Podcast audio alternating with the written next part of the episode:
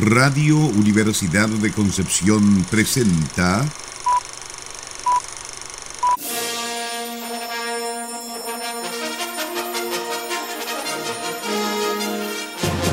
De película.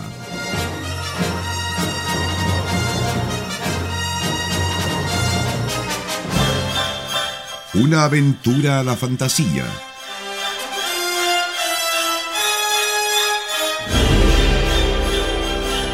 Un paseo por las imágenes que guardan tu memoria.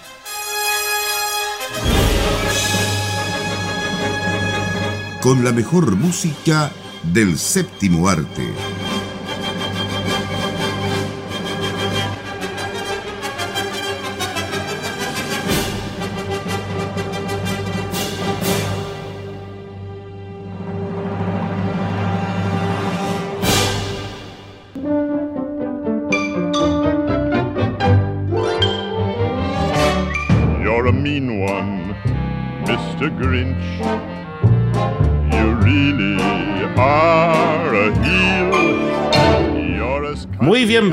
Y bienvenidos a un nuevo capítulo del programa de cada sábado donde revisamos la mejor música de cine de todos los tiempos, junto a Nicolás y a Sarita. ¿Cómo están, chiquillos? Hoy, como el meme, estoy feliz y enojada. Más enojado que feliz. Más que enojado que feliz, porque muchas que hemos tenido que decir. No, pero eh, eh, por la fecha más feliz que enojada. Por lo mismo, más enojado que feliz. Más enojado que supuesto. feliz, sí. Como corresponde. Como corresponde, porque la película que vamos a ver hoy día, ¿cierto? Eh, corresponde a un personaje que obviamente eh, de alguna forma todos dicen que odia la Navidad, la Navidad, pero no es así. Él no es que odie la Navidad, él odia a la gente.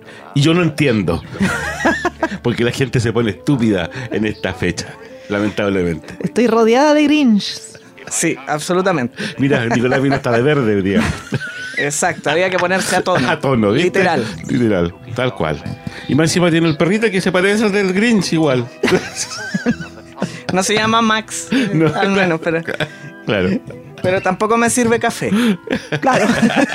en este caso, claro. Sería ideal, sería una persona mucho más feliz si Kinky me, me sirviera café. Por supuesto. Eh, Estamos, bueno, vamos a revisar la, la música, ¿cierto? De, de una de las, yo creo, de las tantas eh, Adaptaciones. adaptaciones, justamente, de el Grinch. El Grinch. Estaba mirando acá eh, que no tenía particularmente positiva la crítica esta película, pero después miraba la de Jim Carrey, que es como una de las más conocidas, y tiene todavía peor. Es que los críticos no saben nada. Sí, de hecho es chistoso porque uno piensa que son tantas adaptaciones del Grinch, pero en realidad tiene tres nomás, que son como las más importantes, que es la de Chuck Jones, eh, Claro. la de Jim Carrey, bueno, que actúa Jim Carrey, no es que sea de él, y esta que estamos viendo ahora, que es del año 2018, de, de Illumination. Eh, pero esta, a pesar de lo que diga la crítica, fue, y hasta el día de hoy es, la película navideña más taquillera de la historia. Superó ¿Ah, sí? a mi pobre angelito. Ah, sí. Ah, sí. Costó 75 chauchas, 75 millones de dólares, recaudó más de 500 millones de dólares a nivel. O mundial. sea, que mi pobre angelito superó a de mendigo a millonario para luego ser superada por el Grinch. Así es. De hecho, tengo aquí el, el ranking por si quieren saber. ¿Qué viene después de mi pobre angelito? A ver. A ver. Alvin y las ardillas. ¡Iu! Wow. Y después viene mi pobre angelito 2. Ya. Y después viene el Grinch de Jim Carrey. De Jim Carrey. Mira. Bueno, eh, yo creo que hay mucha gente, eh, sobre todo a lo mejor de nuestra generación, que se acuerda mucho del, del Grinch de, de Jim Carrey. Yo creo que ese es el que tenemos, digamos, en, nuestro, eh, en nuestra retina del oído. Como diría el maestro. en el tímpano de nuestros ojos. Claro. Yo en el tímpano de mis ojos, la verdad es que por alguna razón tengo a Chuck Jones. Jack Jones. Sí, bueno, aparte que también lo, lo, re- lo refieren en mi pobre Mi angelito. pobre Angelito ¿no? dos, sí. Pero esa alguna vez la vi de niño. eh, pasaban en la tele esas cosas, ahora se ven menos. Y es pero absolutamente icónica. Ahora, la de Jim Carrey, fíjate que nunca la he visto con mucha atención, siempre la he visto fragmentos, dirigida por Ron Howard en ese caso. Y la que vamos a ver el día de hoy es del año 2018. Eh, se estrena a través de las plataformas de streaming, si no me equivoco, debe haber pasado por cines también, ¿no? Quizás no acá en Chile, pero acá nos llega a través de las plataformas de streaming. De la mano de Illumination Studios, que, bueno, Minions, ¿cierto? Pets, eh, Sing, estamos hablando de un estudio que ya se ha ganado un espacio dentro de la animación occidental. Y una buena fama. Y una muy buena fama. Muy buena fama, sí. Pero ¿saben lo que más me llamó la atención al ver esta película? Lo que más me llamó la atención, definitivamente, fue escuchar a Benedict Cumberbatch irreconocible como actor de voz. Sí. No, yo de verdad si no me- si no lo hubiese leído, jamás hubiese pensado que era él. Pero eso está bien. Muy porque bien. realmente es el Grinch. Y Sí. tiene unos matices en la voz y cambia. Hay momentos en que uno lo reconoce porque Sí. se va a sus graves que ya es como súper icónico. Eso mismo Pero decir, en sí. general pone voz de dibujo animado. Sí, claro. Y lo hace pero espectacular. Y tiene, bueno, lo intenta, tiene acento estadounidense, que también es algo que él se preocupó porque era el único inglés entre todo el reparto. Dijo, ya, o sea, ¿cómo vamos a...?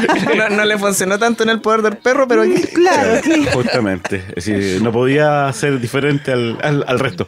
Me recuerdo de haber visto un making of de esta película cuando justamente Benedict está grabando eh, algunas cosas para esta y Está vestido de verde, ¿no? Porque de repente como que ni pone color cuando... justamente Sí. no de verde, sino que estaba con estos puntitos igual y, y- porque creo que le tomaban parte de la, de la fisonomía de la cara, ¿cierto? Y ponía unos, hacía unos gestos medio raros y claro, los tremendos bajos que tiene digamos, su voz es muy potente.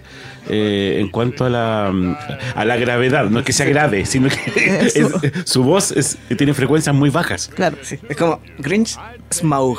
Claro. Son extremos. son extremos así, pero terrible. Sí. Ahora la particularidad de esta película y que igual algunos críticos y gente común, eh, claro, porque varios crecieron viendo la versión de Chuck Jones, que es de otra época. Esta película tiene muchos matices, es como heredera de Shrek, para bien y para mal, porque Shrek, si bien trajo esta idea de como de modernizar los dibujos animados, de poner canciones populares, en fin, Y puso de moda de nuevo el verde. y pasamos a no verde. En esta película, claro, también se hace esta mezcla de repente con canciones populares o cosas así, que a veces funciona, a veces no tanto, pero sí el Grinch en esta versión, eh, bueno, siempre ha creado estas máquinas, como que tiene estas cosas de dibujo animado. Pero ahora es como más tecnologizado. Ahora Eso mismo usa como la claro. computación, es como una versión súper actual, del- Actual, del, cuento. actualizado, sí. claro, sí. Pero es la misma historia al final. Sí, bueno, yo, yo en realidad, como dices tú, y como dijo nuestra colega la señora Elvia Total, la misma historia. Todos los años la misma los- todos los historia. años la misma historia. Esto en el, en el contexto de, un- de una locución de un programa de Navidad, por si acaso. que, que- que es la misma historia. Bueno, acá en la misma historia que, que- que conocimos desde Chuck Jones pasando, ¿cierto? Por Ron Howard y ahora esta, esta otra película de Illumination. Pero yo siempre he dicho, eh, cada acción tiene su reacción. Y por eso defiendo la postura del Grinch. Yo también. Toda la vida he defendido la postura Sí, del Grinch. Porque todos dicen, no, qué malo se robó una Navidad. No, si él, él lo que odiaba era la actitud de la gente. Consumismo. Consumismo, claro, es, es una de las de, de las historias, digamos, ahí subyacentes, pero es también porque él, hizo- él recibió bullying cuando chico. Claro. O sea, ahí está patente y te, te lo están diciendo, o sea, a él lo trataron mal por ser diferente. Es que es la clásica historia que quiere como rescatar lo que a los estadounidenses les encanta, que es esta idea del espíritu de la Navidad. espíritu. Y claro, de hecho mismo el doctor Seuss, que es el, el- el autor de esta historia, de este cuento, estaba pasando por un momento personal bastante difícil porque la esposa estaba enferma, al igual andaba como de malas pulgas por todo este tema, entonces como que ahí también se hastió de todo este tema de que, oh, encima la Navidad y el comercio y ir a comprar, qué sé yo, es como que decía, ya, pero ¿cuál es el, ver- el verdadero sentido de esta fiesta? Claro. Y ahí escribió este cuento, se demoró como tres semanas, y estaba muy inspirado. Y cualquier cosa, yo creo cuando uno habla incluso con, con la familia, con los amigos, qué sé yo, oye, no, me carga la Navidad, ¿por qué? Porque la gente se vuelve loca. Ah, qué Grinch, eres un Grinch. Es que eres un gringo. Gracias. Gracias. Yo debería, claro, le diría gracias justamente por... eh, Claro, es que eh, la otra vez escuchaba una, un podcast de hace algunos años atrás. Coincidió que justo me salió por estos días un capítulo de Navidad. ¿Qué será el algoritmo ahí de, de las plataformas? No sé. Pero estaba esta idea de que en realidad eh, la Navidad era necesaria en parte, eh, o las celebraciones son necesarias en parte en general, justamente para que no nos olvidemos que también hay cosas malas alrededor, de las que justamente nos estamos de alguna manera evadiendo a través de ellas. Pero la gracia es no olvidarnos de cuál es esa realidad que nos rodea. Y eso es lo que pasa un poquito acá, ¿no? Que, y eso es lo que le genera esta rabia al Grinch, que en algún momento él sufrió por esto. Y aquí todos están vendiendo esta eh, pose de estar felices, ¿cierto? Y un poco eh, atribulados por eh, esta Navidad bonita, grande, grandilocuente pero muchas veces a costas de dejar de lado lo que sí se supone que debiera importar. No es que no importe la celebración, sino que finalmente cuál es el objeto de esa celebración. Claro, o sea, preocuparse de repente, eh, tanto regalo, pero tu familia está bien, o sea, 10 regalos para tu sobrino, pero vas a pasar un rato con ellos, se van a juntar en fin, o sea, es, bueno reflexionar. Y a uno se le olvida cuando habla del Grinch, se queda con esa idea de que no, oh, de la Navidad. Pero en general se olvida cuál es el mensaje del cuento. Y el mensaje del cuento es precisamente rescatar el sentido. Y que pasa también en la historia, que al final el Grinch se roba la Navidad, todos se supone tristes, hasta que alguien dice, pero en realidad da lo mismo los regalos, da lo mismo los adornos, porque la Navidad la celebramos nosotros al final. Y ahí está el mensaje, la moraleja. Y ahí está el, claro, el mensaje, como dices tú, y, y, la moraleja. Aunque él después ve desde su montaña, ¿cierto? Que todos están felices y él tiene la Navidad, pero igual están felices. Claro, ahí le hace sentido el tema que, claro, o sea, que no pasa por la cosa material, sino que es algo más. Ojalá fuera así, ¿eh? ojalá fuera así. Vaya a darse una vuelta a algún centro comercial en estos días y ahí se va a dar cuenta de que. Fíjate que la versión de Jim Carrey eh, resalta mucho más eso. Mm. En esta versión que estamos viendo ahora, eh, va más por el lado de, claro, el tema de los regalos, pero no se centra tanto en el tema del consumismo, sino que aquí la niñita lo que quiere es como alguien que ayude a mi mamá, como una cosa como un, deseo más, como más altruista. Pero la versión de Jim Carrey, por ejemplo, no, tiene unas tomas bien firmes en que la gente está ahí vuelta loca comprando y la máquina registradora y pasan los billetes. O sea, ese va más, apela más a ese lado. es más dark el de Jim Carrey. Es que esa época, bueno, es que. Acá, justamente como que desde el inicio te están tirando el hilito que dice, no, para allá va la cosa, si esto tiene algo positivo debajo. Claro, sí. Eh, se podría decir que a lo mejor la, la, versión de Jim Carrey en esta época sería funable, de alguna, de alguna forma. Es que yo creo que al final revisitándola es como la máscara, pero, pero versión navideña, como el mismo personaje, pero, versión navideña. Un problema que tiene en general, o que tenía Jim Carrey en eso, en esos Bueno, esta película no estuvo tan bien considerada como les decía por la crítica, recibió algunas nominaciones por ahí eh, es para llegar al punto. Critics Choice Awards, Sindicato de Productores, pero entre ellas, en la 46 edición de los premios Annie, que son los premios a la animación, una de las nominaciones fue a la mejor música. Oh. Mira qué bueno. Sí. Y nada más ni nada menos que el muy navideño del señor Danny Elfman. Wow. Que hasta tiene apellido navideño. Sí. Pues. El hombre elfo. El hombre, el hombre duende. El hombre duende, tú lo has dicho. Así que vamos, vamos, estamos eh, revisando la versión del año 2018 de El Grinch por Illumination Studios, dirigida por Jaru Cheney y Scott Mosier. La música en esta ocasión, como ya decíamos, por Danny Elfman.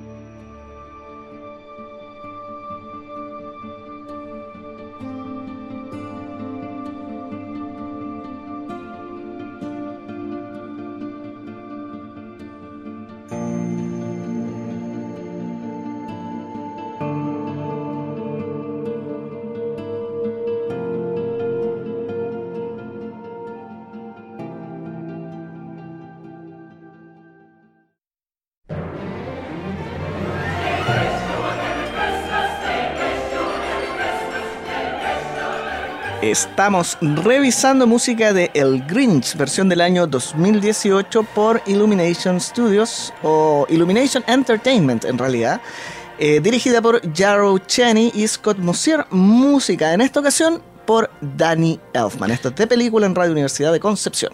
Bueno, aparte del gran Benedict eh, Cumberbatch en, en esta película, la voz, ¿cierto? Tenemos a Farrell Williams, que está como narrador. Sí. En esta, sí. Y bueno, la versión en inglés, obviamente, por si acaso, para, para decir nuestros auditores. Angela Lansbury también acá, La alcaldesa. la alcaldesa. Alcaldesa, claro. Sí. Tremendos actores. Ahora, la música se nota el tiro que es Danny Elfman. Por todos lados. Por todos Sí. lados. O sea, es súper navideña, pero también tiene estos típicos coros etéreos y como estos acordes menores. Y de repente uno dice, estoy escuchando Willy Wonka o estoy escuchando. y, y de repente, también siguiendo la tendencia moderna, eh, le mete guitarra eléctrica, esta cosa como más popular. Es como que se escapa un poco, pero la parte de Danny Elfman siento yo que le viene como anillo el dedo a estos temas. Claro, es que ese es el Danny Elfman joven, cuando, cuando pertenecía a Oingo Boingo. Claro. su digamos, de rockero. Claro. Su pasado lo condena, yo creo, de- de- en cuanto al- a nuestro amigo Danny Elfman. Pero como dice la Sara, eh, es un compositor eh, completamente, eh, digamos que tú puedes, escuchas una pieza y sabes que es. Es decir, hablando de Willy Wonka, hablando de Alicia en el País de las Maravillas, hablando de... eh, de algún- de un- El joven mano de tijera. Claro, de algún punto esta parte, si uno escucha, digamos, una de esas bandas sonoras, te das cuenta inmediatamente que es eh, Danny Elfman. ¿ya? Incluso Nombres de Negro, que uno podría pensar es Claro. otro tema que no es tan fantasía, pero también tiene su sello característico. Yo creo que el, el uso de coros es bastante... Sí, Incluso Sí. creo que estuvo hasta en Un Hombre de Araña, si no me equivoco. De Sí, pues de primeros. las de um, Sam Raimi. Sam- sí, fue el, el compositor, el de- las tres, si no me equivoco.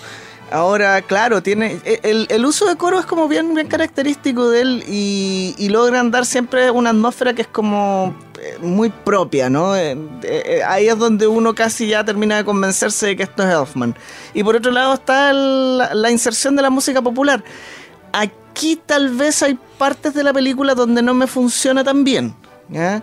Eh, y hay otras partes, no sé. Eh, es que Dr. Seuss hay puntos donde asusta también. Y yo creo que tiene. Los cuentos de Dr. Seuss en sí tienen como este carácter un poquito oscuro en algunos aspectos que le viene muy bien a Danny Elfman.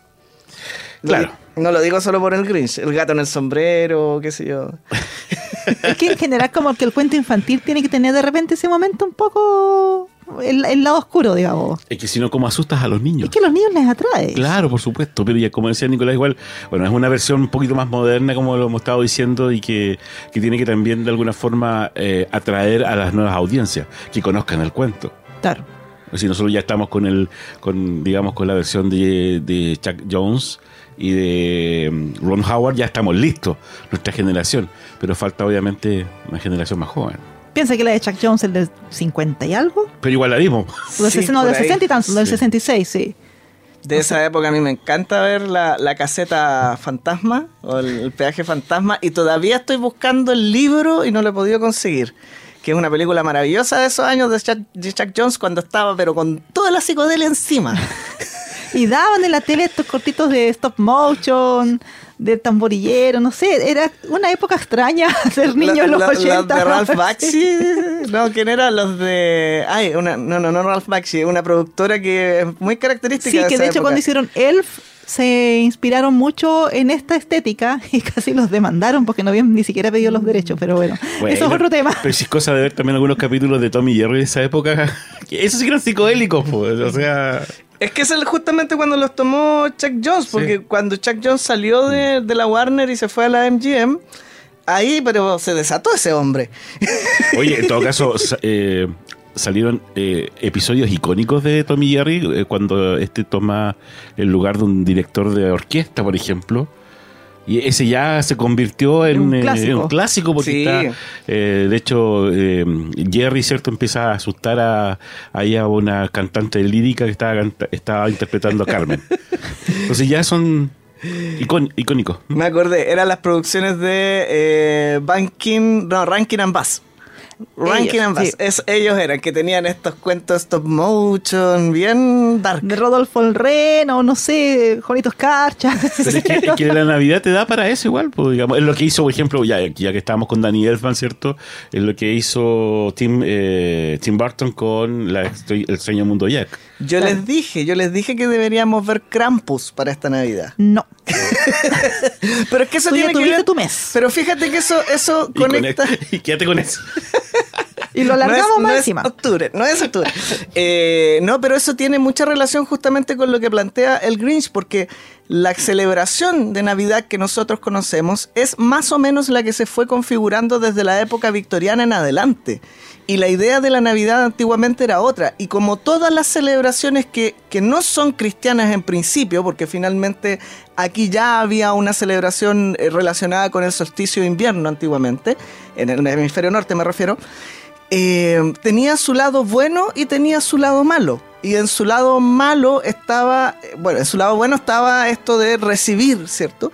Pero por el otro lado estaba este ser que a ti te llevaba, te raptaba si te portabas mal, que era como el viejo del saco, ¿no? Sí. Y eso siempre estuvo muy presente hasta que en esto de convertir la Navidad en, una, en un evento comercial se fue dejando solo lo bueno y omitiendo que siempre fue un asunto de blanco y negro. Hasta que llegó Coca-Cola y Es- nos puso el, viejo pascuero, rojo. rojo y blanco, y así quedó. Claro, y la pregunta era, ¿te has portado bien este año como para recibir regalos? Como por lo que, por lo que decía Nicolás justamente, porque eh, la persona que se portaba mal se la llevaba, digamos, este personaje... Claro. Y ahora quedó esa idea de que te daba carbón. Claro, quedó reducido a un pedazo de carbón. Claro, Claro. la- ya no te lleva, te, de- te deja un pedazo de carbón. Hace 200 años era como un balrog que te venía a buscar y ahora es solo un pedazo de carbón. Y ahora ni siquiera eso, ahora es como no te van a dar nada, o te van a dar igual algo. No, te van a dar igual, da lo mismo. Da lo mismo. Premio, premio al, al esfuerzo. Pero con todas estas menciones que hemos hecho de estos cortos antiguos, qué sé yo, me hace sentido que esta película, esta versión del Grinch del 2018, sea la película navideña más taquillera, digamos, de la historia. Porque claro que a esta generación le hacía falta, porque este es un cuento que para los estadounidenses es súper, súper conocido, parte de su cultura, es como Claro. que, no, bueno, no sé si tenemos algo así, es que siempre No sé, menciona con Dorito, pero en como fin. aquí leer papelucho, no sé. Claro, como papelucho, una cosa así, papelucho navideño. Eh, pero les hacía falta porque de repente a lo mejor la, la versión de Jim Carrey también tiene otra estética, o sea, una estética muy de, bueno, del 2000, es muy saliendo de los 90, entrando con esa época como media extraña. Entonces estos niños necesitaban algo más, más y más animada, como que es más cercana, porque Jim Carrey igual es una figura un poco, un poco extraña. Un poco. un, un poco bastante. Demasiado. Así que yo creo que eso, a pesar de que la crítica diga tal cosa, que algunos papitos hayan dicho, ay, pero no es como la versión que vi yo el 60 y tanto, es como, obvio que no. No, Claramente Claro, no es la es que, versión. es que yo creo que ahí está el punto con la crítica, ¿no? Como esto se trata de un cuento que ya está escrito y que ya tiene además versiones icónicas, la de Chuck Jones sigue siendo la que tiene mejor recepción de la crítica, eh, queda la vara como respecto de, un deber ser. Un deber ser que no, o sea, son adaptaciones finalmente, no están obligadas a ser exactamente iguales. Y el trasfondo del cuento, de todas formas, está ahí presente. Claro, es el mismo cuento al final. Sí. Hasta con la Cindy Lou. Bueno, ¿vamos a la música? Vamos. Estamos revisando el día de hoy la banda sonora compuesta por Danny Elfman para la película El Grinch del año 2018 eh, de Illumination Entertainment. Vamos a la música. Esto es de película en Radio Universidad de Concepción.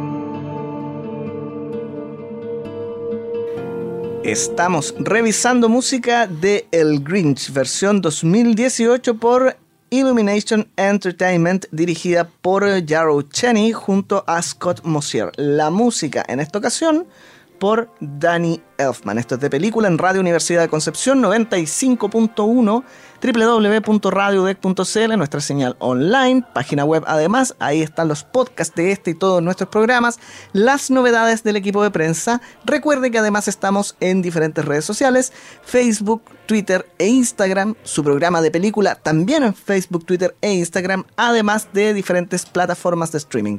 Nos encuentra en Spotify, en Podbean, en Apple Podcast y por supuesto en la página de Radio Universidad. Tal cual. Estamos en todas partes. Así es. Sí. Eh, bueno, lo icónico que también se ha convertido la canción cuando el Green se presenta. Es que esa, claro, la, Esa la es la- canción, es la canción. De, la, de la película del sesenta y tanto que le hicieron esta, este remake, que no me gusta tanto. pero igual uno reconoce la, la melodía. Que de hecho la melodía desaparece en todas las playlists navideñas. que es parte ya de, lo- de los villancicos clásicos, por lo menos. Cuando uno pone en. Spotify te aparece ahí la canción de, de Mr. Grinch con una voz profunda. Así que bueno, eh, a- acaba de hacer la pregunta. ¿Te has portado bien este año, Sala Salazar, como para recibir No sé si bien, pero pucha que he hecho cosas hoy. Creo que por lo menos por el esfuerzo me merezco algo. Que no sea un trozo de carbón. Carbón, Premio claro. por participar. Premio. Diploma por participación, como dan ahora. Claro, aunque sea una libretita. Más que sea un lapicito. agendita. una- Sí. Un lapicito. Si alguien quiere venir a regalarle que Un, un agenda. post-it. No, Una hoja en blanco. no, la gente ya sabe, ya cuando me regalan cosas, me aparece un post-it ahí, como, oh, gracias. Empapelado mi monitor. Una tarjetita que diga el gato de Springfield se robó tu regalo. Oh, y ahí yo voy a saber que fue Nicolás Masquerán, el Grinch, que El nuestro Grinch, Grinch claro. local que llegó a robarse los regalos, el arbolito Pascua, todo. Arbolito Sí. de Pascua, bueno, eso es otro tema que es acá de Chile. No, Porque yo- como yo lo había a través del podcast nos escuchan en otros países y Sí, dirán, claro. ¿por qué estos locos están hablando de Pascua? El viejo pascuero, ¿qué es eso? Claro, es que es cierto. Acá la Pascua, Pascua feliz para todos. No, es que decir Navidad, no es de, de, de, de- de Alcurnia. Es que viene Santa. ¿Quién es Santa? Escríbele al viejo pascuero. Papá Noel. Papá Noel, Papá, no, claro. no, eso es como de otro. Claro, no es que decía que las señoras de alta alcurnia decían Pascua y no Navidad. Ah, sí, mira. pero alguna vez supe cuál fue el origen de ese y ya lo olvidé. De no esa- tengo lugar en mi cerebro. de esa desviación, porque es un Sí, error pues, tremendo. Es un error Sí, po. tremendo, claro, claro.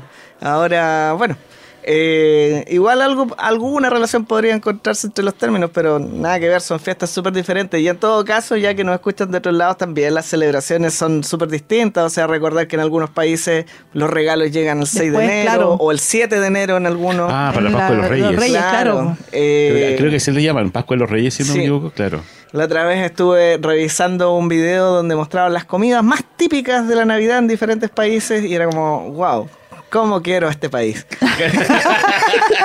es que más encima a nosotros nos toca en verano. Eh, y es tan distinto porque Sí. esa la idea de comerse un estofado, el pollo asado, o sea, el- no, el pavo, el pavo relleno, todo eso. Claro que hace sentido en el hemisferio norte cuando está entrando al invierno y hace, y hace frío. po. Pero aquí, o sea, con mucho respeto, yo sé que hay gente que igual tiene su pavo de Navidad, todo, pero yo me imagino el calor en esa cocina. Sí. ¿Cómo hace una sandía? ¿Cómo hace una- un juguito con galletas? No sé. A mí miren con cara extraña porque están, están No, guardando no, sus pavos acá. No, yo bien. no. No, no, nunca hemos hecho. Yo creo que solamente una vez en la vida comí pavo para Navidad, pero fue porque nos invitaron a una cena. Ah, yo pensé que tu mamá había dicho, no hago nunca más un pavo en diciembre. No, eso lo dijo antes de haber hecho cualquier pavo. no lo hago nunca. Olvídenlo, en esta casa no vamos a comer pavo en Navidad. No, las en mi casa las comidas, o sea, en mi familia las comidas son bien moderadas en las fiestas. Sí, es un poco, eh, es un poco difícil eh, las generaciones un poquito más antiguas hacerlas entender un poco esto de, de cómo se llama, de cuál es realmente el sentido cierto de, de la Navidad, porque vienen con otra, Claro. Otro o- claro. claro. con otro ímpetu. Uno, uno, uno más allá tiene como más integrado justamente el hecho de que es una ocasión para juntar a la familia, ¿cierto? Compartir con la gente que de repente uno no lo ve todos los días. eh, y no esa vorágine, ¿cierto? En lo que se transforma la sociedad de repente. Que no entra al mall dice, no sé No. si saldré con vida. Justamente, no, no, por favor. Como en el regalo prometido, así. Sí, Ah, claro, qué gran sí. película. Otra recomendación tenemos. Oh, Pero- gran película, igual el regalo prometido, sí, entre, entre, entre otras. De hecho, venía, venía camino a, a la radio, venía pensando en The Holidays, por ejemplo, igual eh, Love Actually, que también es. Eh, bueno, a la Graciela no le gusta, pero es una película. Hay gente que, que es su Claro. película favorita, lo respeto. Claro, no, no, es, no, sino que pienso, digamos, en No, no, una- no, que hay claro. gente que dice, esa es mi película favorita de Navidad. Entonces yo lo respeto mucho porque Bueno, está duro de matar. la insuperable, mi pobre angelito. Yo, Insuperable. Krampus, Claro. Holy, Oye, Holy Night, Deadly Night. Acuérdense que tuvimos también la, la, la, la posibilidad de ver esa tremenda película que fue Klaus. Sí, también. Sí. Ya, Tremenda. Está la de Bill Murray, la Scrooge. Scrooge Sí. de Bill Murray también, claro. Están esas en los podcasts de los años anteriores, así Sí. que Sí. si le entra el espíritu navideño y quiere más de películas, la verdad es que hemos podido revisar películas muy interesantes en años previos que han quedado registrados, porque cada año es algo nuevo. Y como dicen por ahí, la Navidad no comienza hasta que Hans Gruber no cae del edificio. claro. y con esa frase nos despedimos. Sara Salazar, con eso vas a recibir un carbón. Oh, no. No, porque Santa tiene sentido del humor. No así el viejo Pascuero. Oh, Oh. Oh. oh. Ya, bueno, tengo que empezar a- Pero mi PlayStation 5. Por la módica suma. Por la de- música ya. azul. Ya. Eh, mm, no te voy a preguntar qué sigue ahora, sino que eh, seguimos la otra semana con otro programa Por especial. supuesto, si nosotros nos descansamos, ¿ustedes creen que debemos tener vacaciones? Oh. No, para nada. Para nada. De hecho, se viene el clásico especial de Año Nuevo. Año nuevo. Sí, se vienen cositas. me carga esa frase, pero al mismo tiempo me encanta. pero Nicolás, tenemos programa, ¿no? Sí, Crónica tenemos Nacional. programa, seguimos. Navideño, supongo. Seguimos con No, o sea, sí, fue un regalo absolutamente poder escuchar el concierto emperador, el emperador de los conciertos. Ah, ya. Seguimos con el pro- los especiales del Departamento de Música. Y Felipe, me imagino que mañana, Sí, por supuesto. porque mañana es Nochebuena, Sí, claro. Sí. tienes exponente New Age. Sí, ¿Y que sabes hay- cómo hay una- cantan los renos? Ahí hay una tremenda exponente de la música New Age que siempre saca un álbum de Navidad. Mariah Carey. Ah, no, no, No, pero Nicolás. Fuera. Ah, Eh, ¿Cómo se llama? Mm, Enya, ella siempre hay muy... eh, todos los años con un álbum de, de canciones navideñas. Ah, ya, qué bonito. Sí. Era mi segunda opción. Ya, ya. Otro carbón para Nicolás Para tormentoso. Nicolás. Así sigo, así voy a poder prender la chimenea. Claro. Para enero Pa' enero. Claro. Ya. para hacer el pavo. Nos vamos. nos vamos mejor. Nos está afectando el calor del estudio. Vámonos de aquí. Ya. Sí, pero felices fiestas para todos. Justamente. Así Feliz Navidad es. Que para pasen unas Sí. excelentes fiestas y nos volvemos a encontrar para anunciar las siguientes fiestas. Así es. Perfecto. No paramos. No paramos acá. Que estén muy bien y que tengan muy eh, bonita Navidad Así es. con toda la familia. Adiós. Chau, chau. Adiós. Chau, Feliz chau. Navidad. Radio Universidad de Concepción presentó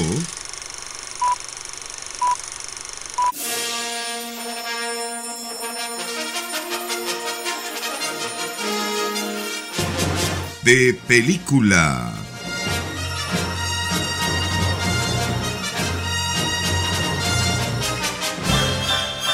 Una aventura a la fantasía.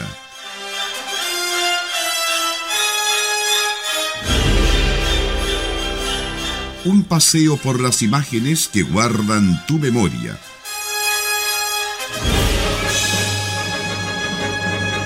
Con la mejor música del séptimo arte.